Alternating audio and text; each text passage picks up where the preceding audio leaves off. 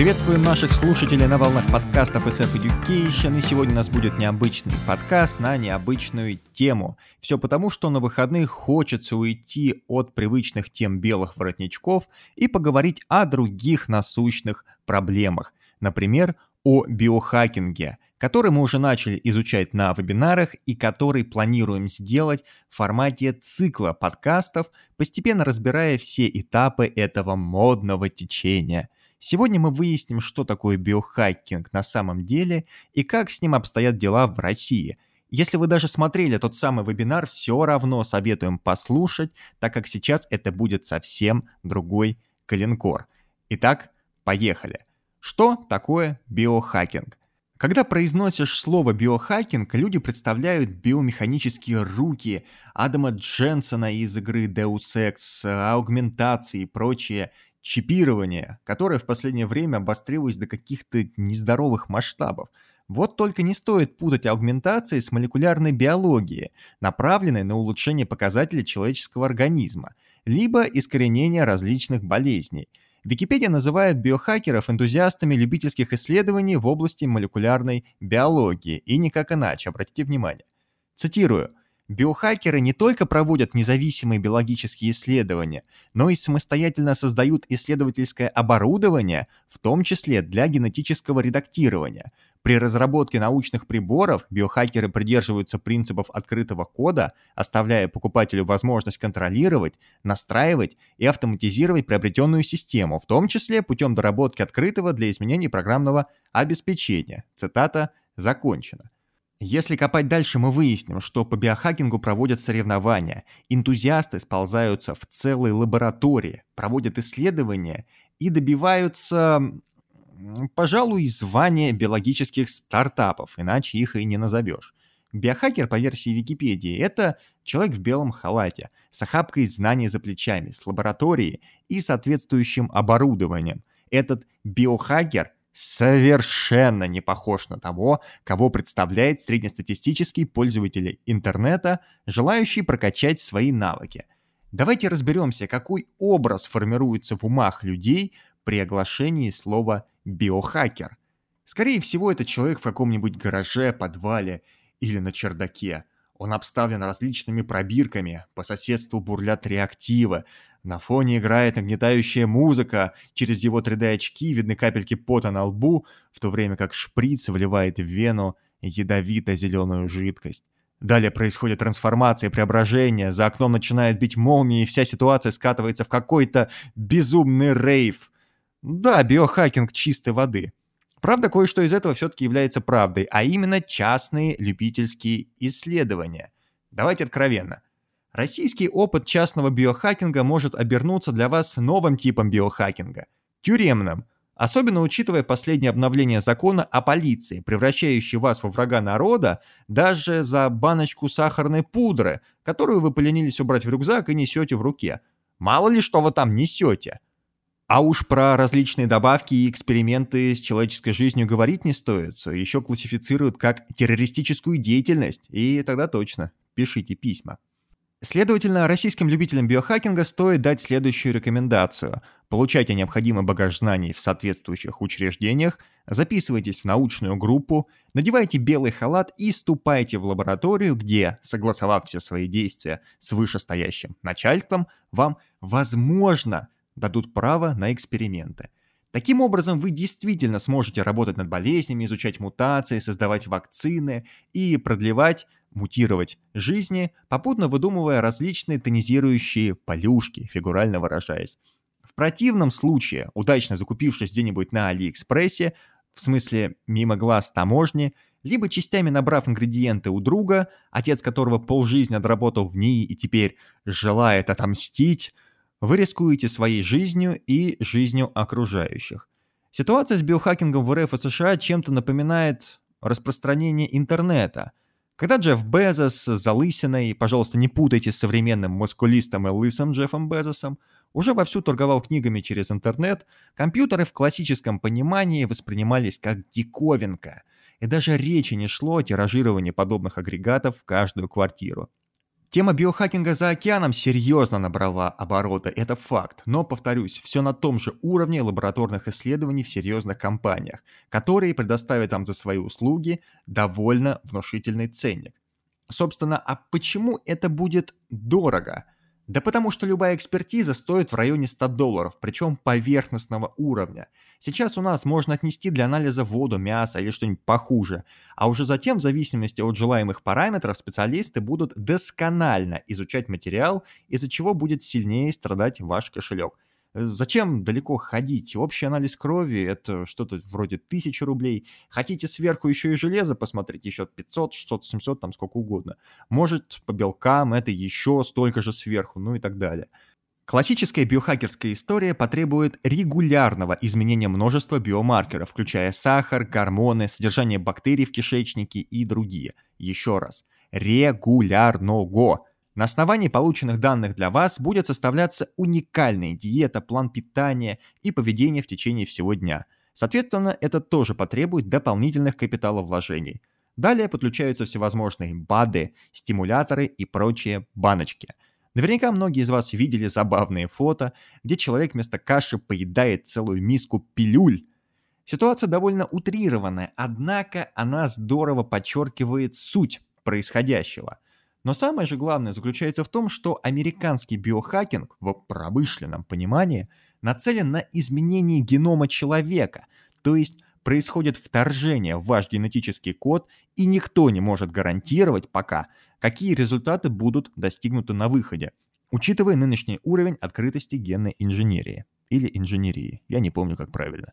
К слову, если хотите все узнать о своем геноме, можете сдать тест в одной известной российской клинике потратив на это сумму в районе примерно 90 тысяч рублей.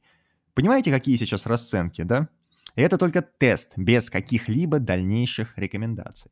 А Сергею Фаге, Фаге, тоже не знаю как правильно, засветившему тему биохакинга в Рунете ярче всех, известно не так много.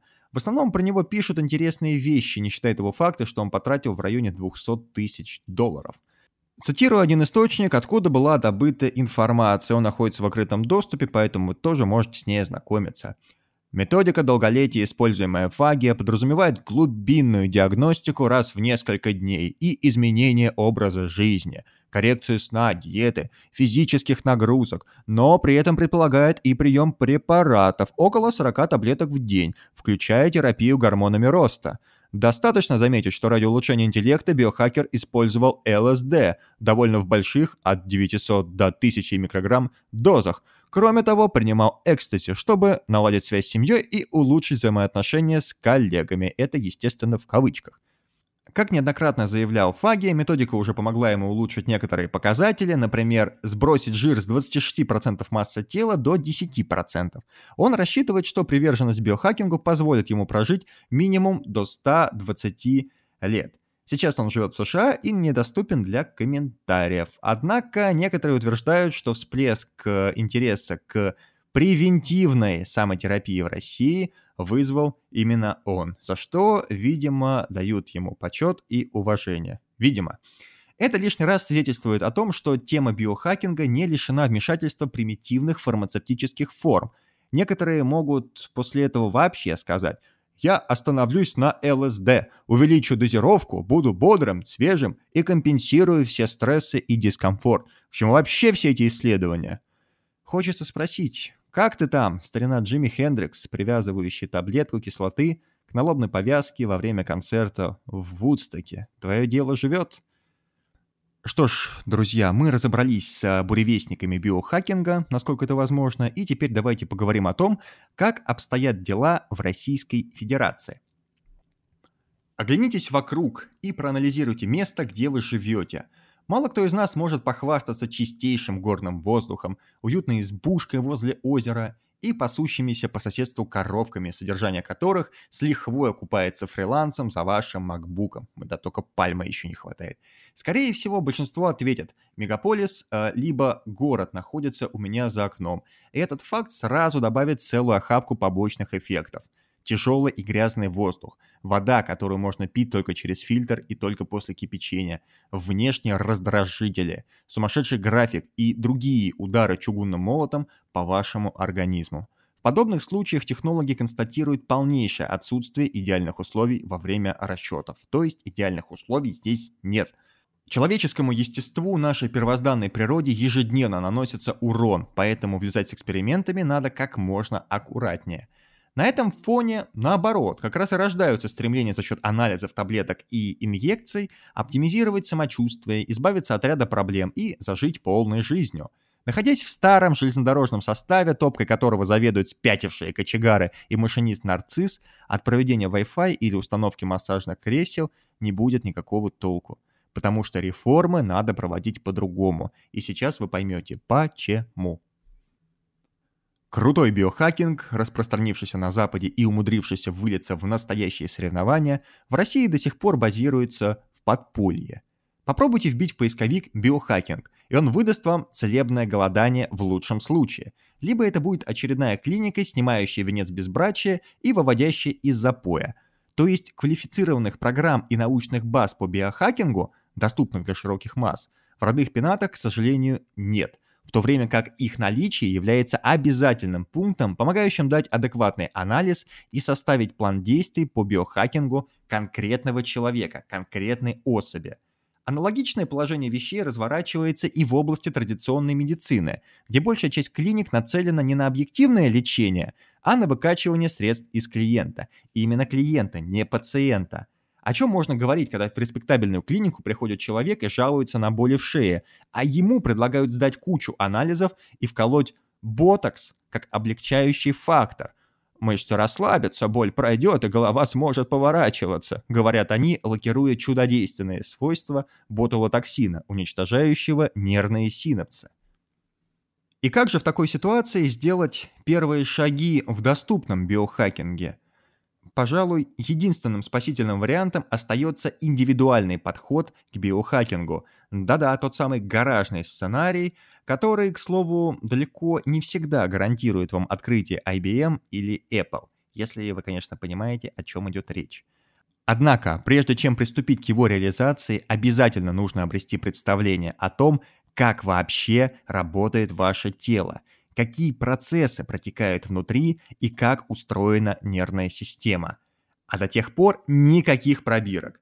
Нам не нужен эффект «Ммм, от пары кубиков гал-3 пиццадора и зипкадмия 19 мне сразу полегчало, всегда буду его колоть». Нет, такой хоккей нам не нужен.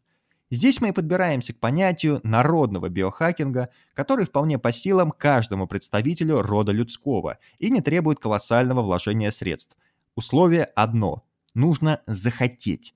Поэтому без дисциплины и подхода с мозгами нам не обойтись. Ключевыми составляющими доступного биохакинга являются три параметра – питание, движение и восстановление. Читайте отдых. Сегодня мы поверхностно затронем каждый пункт, а в будущем сделаем более детальное продолжение. Звучат эти истины довольно просто. Ты то, что ты ешь, движение – Жизнь, сладко не поспал, почти что без вести пропал. Третий пункт придуман автором, поэтому слегка неказист, простите. Тем не менее, поговорки здорово отображают важность этих параметров. Изначально необходимо разобраться с тем, как ведет себя ваше тело, какие вы испытываете дискомфорты, на что жалуетесь, где нарушена подвижность и все в таком духе. Движения раскроют больше тайн, чем вы можете себе представить. Одна только осанка может сказать о том, какой образ жизни ведет человек, как он устроен психически, какие страхи и переживания гложат его. По походке также очень легко определить, какие именно отделы не работают и нуждаются в терапии, не говоря уже о непосредственном характере или самоуверенности – рукопожатие, быстрота реакции, неуклюжесть и целый ворох других индикаторов поможет подсказать, что с вами не так. Думаем, что с введением в биохакинг можно закругляться. Надеемся, что вам понравилось и вы будете ждать грядущих разборов полетов, где мы пройдемся по теме добавок, стимуляторов, питания, физической нагрузки, терапии и других моментов, о которых умалчивают ребята из целебного голодания. Следите за новыми выпусками и хорошего вам дня. Всего доброго!